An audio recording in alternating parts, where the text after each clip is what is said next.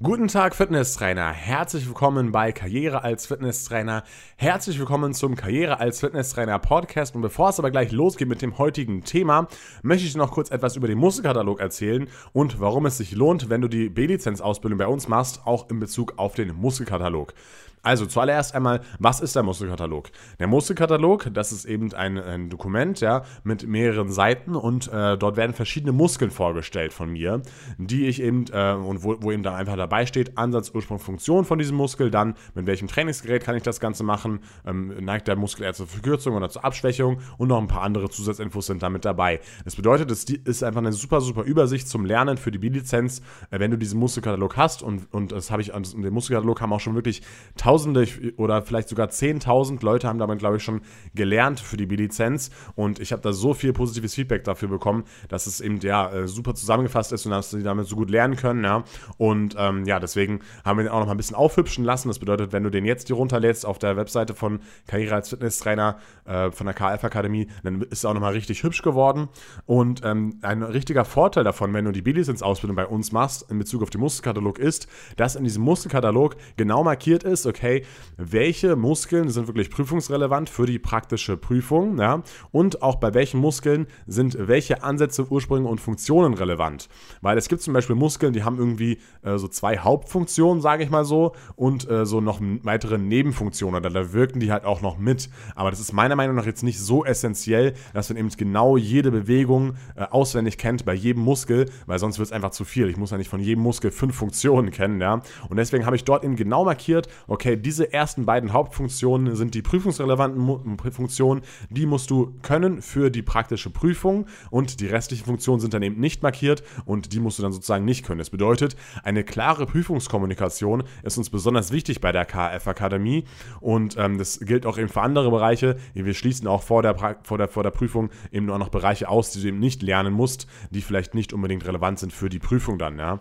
Und ja, das ist einfach ein Riesenvorteil für dich, weil dann kannst du mit dem Muskelkatalog super lernen und weißt eben auch gleich ganz genau, okay, welche Sachen musst du auswendig können und welche Sachen musst du eben nicht auswendig können. Und den Musterkatalog kannst du dir runterladen auf unserer Webseite unter kaf-akademie.de. Dort findest du oben im Menü gleich den Punkt Muskelkatalog. Dort kannst du dir den kostenlos runterladen.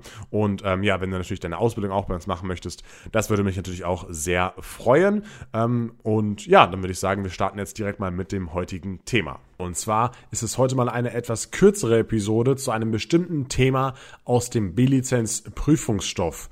Und zwar geht es heute um die Kontraktionsformen der Muskulatur.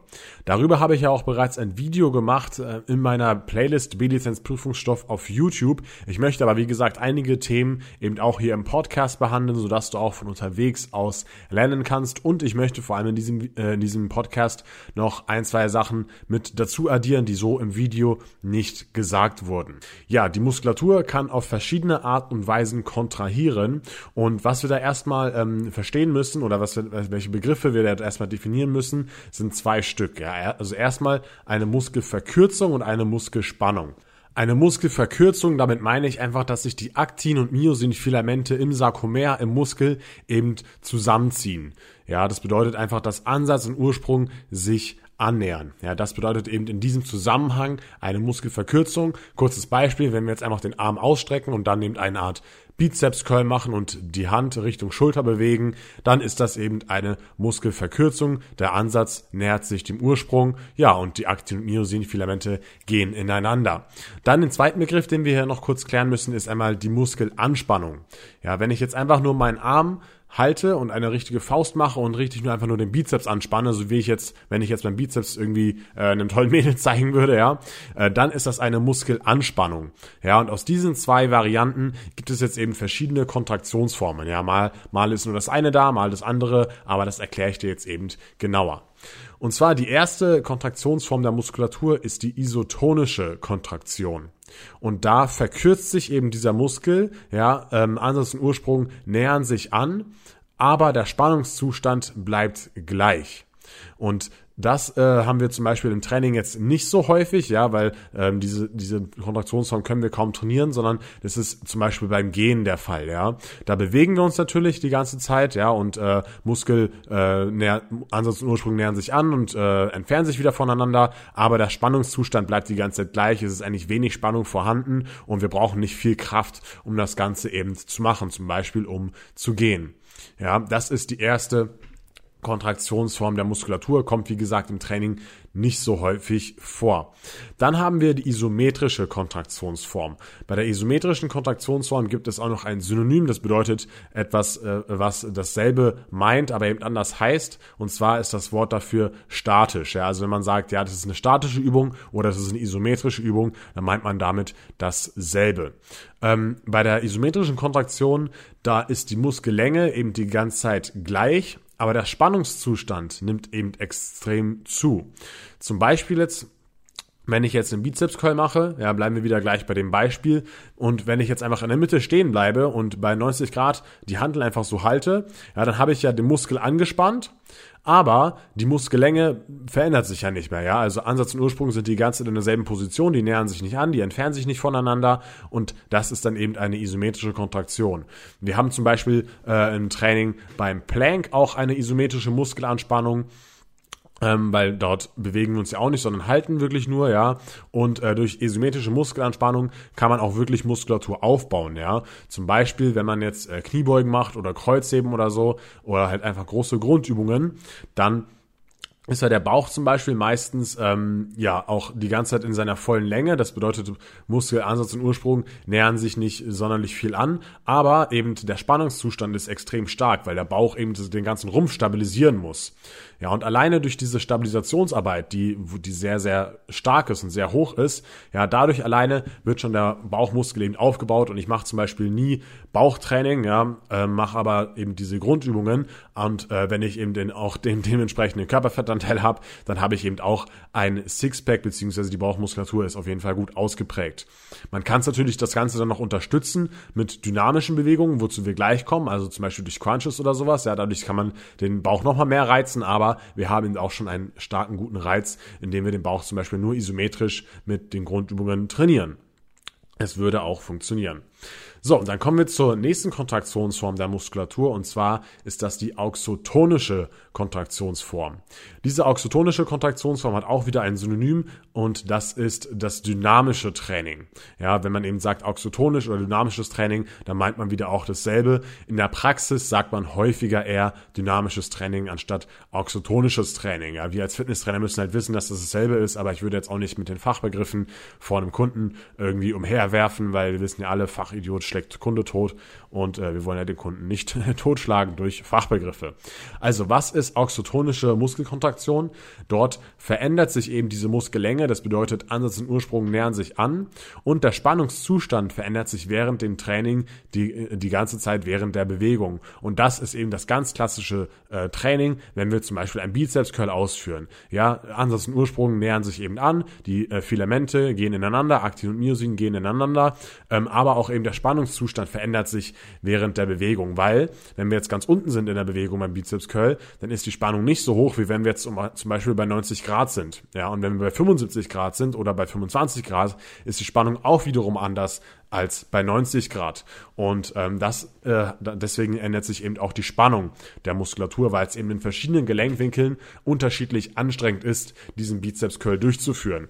Ja, wenn man eben jetzt einen Bizeps Curl durchführt und man hat schon ein paar Wiederholungen gemacht und man kann nicht mehr, dann kann man eben meistens ähm, an dem Punkt, wo eben die höchste Anspannung wäre, diesen kann man dann meistens nicht überwinden, weil der Muskel dann eben zu wenig Kraft hat, um diesen, um diesen Punkt zu überwinden. Und es ist beim Bizeps Curl meistens so der, wenn man zum Beispiel gerade steht, ja, ungefähr der Punkt bei 90 Grad, dass man diesen eben dann schwerer überwinden kann, weil eben dort, ja, die, die Kraft eben am höchsten ist und man dort am meisten Kraft aufbringen müsste, um diesen Punkt zu überwinden.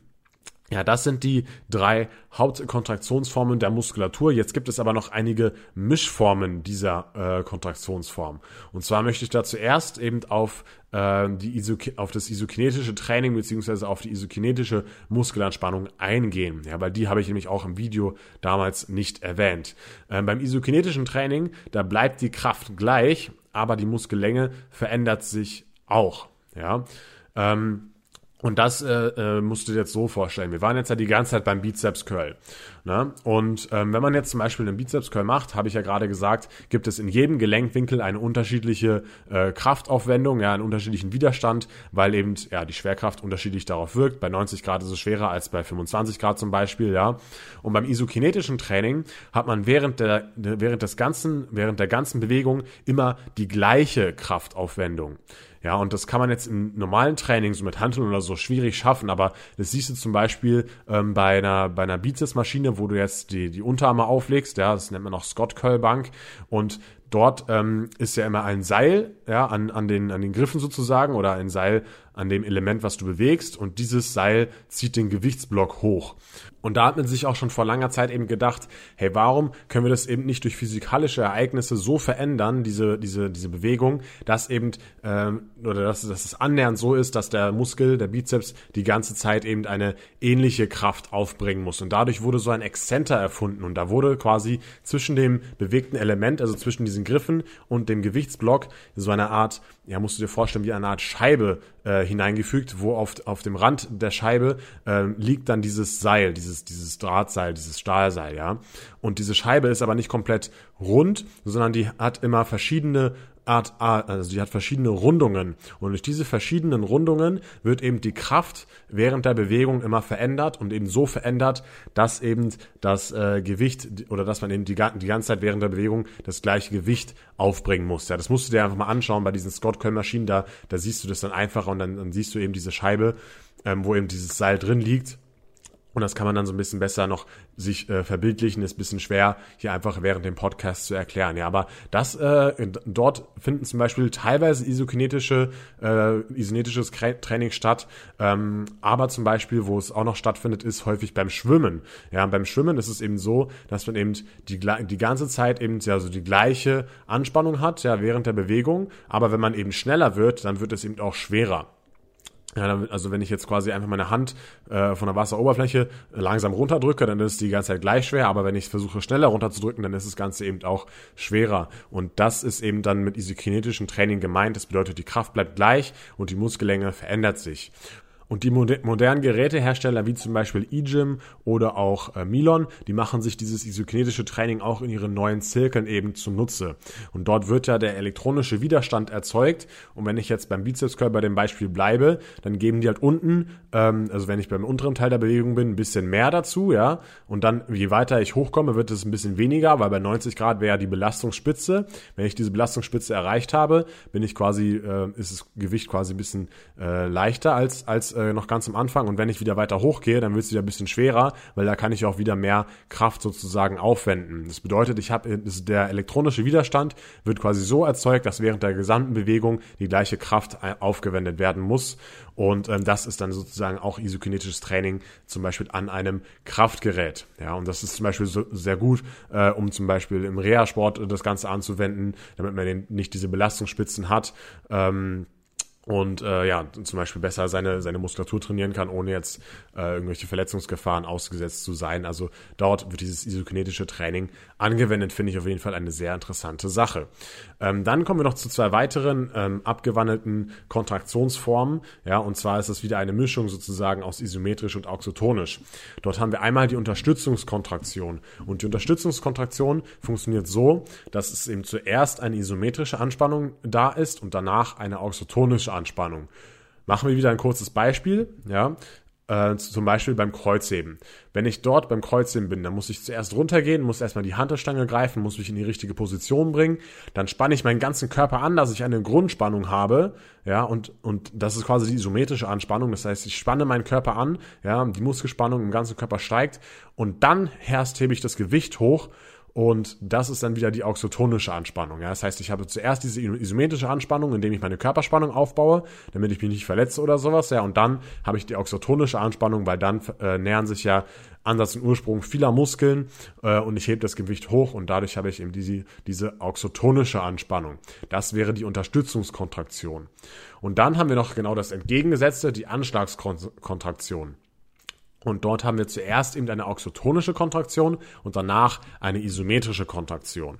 Das funktioniert so, wie zum Beispiel bei einem Boxsack, ja. Zuerst äh, bewege ich meine Faust auf den Boxsack zu ja, das ist auxotonisch, das bedeutet, Andersen Ursprung äh, verändern sich, ja, die, die, die Muskelänge verändert sich und dann bin ich beim Boxsack, bin ich auf den Boxsack raufgetroffen und jetzt kann ich nur noch mehr Druck eben in den Boxsack reinpressen. Das bedeutet, jetzt kann ich nur noch mehr Kraft aufwenden, um noch mehr ähm, Kraft in diesen Boxsack eben reinzupressen, ja. Und das ist dann die isometrische Kontraktion. Ja, dazu, dazu müsste der Boxsack natürlich komplett fest sein oder meine, keine Ahnung, meinetwegen ist es auch irgendwie so eine Isomatte, in die man reinboxt oder sowas, ja. Ähm, aber das wäre zum Beispiel ein gutes Beispiel für eben so eine Anschlagskontraktion. Ja, ich hoffe, du hast alles so, gut, so weit und so gut verstanden und ich hoffe, ich konnte alles gut erklären in diesem Podcast zu dem Thema Kontraktionsformen der Muskulatur. Ich hoffe, du hast auch was Neues dazugelernt, zum Beispiel eben über diese isokinetische Kontraktionsform. Und ähm, ja, ich würde auf mich, mich auf jeden Fall sehr über Feedback freuen ähm, zu dieser etwas kürzeren Episode jetzt oder generell zu dem Podcast, welche Folgen dir besser gefallen, welche Folgen dir nicht so gut gefallen. Dann kann ich das, wie gesagt, ein bisschen anpassen und ähm, ja, kann eben das Beste für euch sozusagen rausholen, damit ihr unterwegs lernen könnt oder eben unterwegs andere spannende Dinge erfahren könnt. Und dann würde ich sagen, hören wir uns im nächsten Podcast wieder. Ich freue mich schon darauf. Ich wünsche euch jetzt noch einen schönen, äh, entspannten und ähm, ja, aber trotzdem natürlich arbeitsreichen Montag. Wir hören uns beim nächsten Montag wieder um, um 7 Uhr morgens. Bis dann, dein Tim Kinalzig, Karriere als Fitnesstrainer und ciao.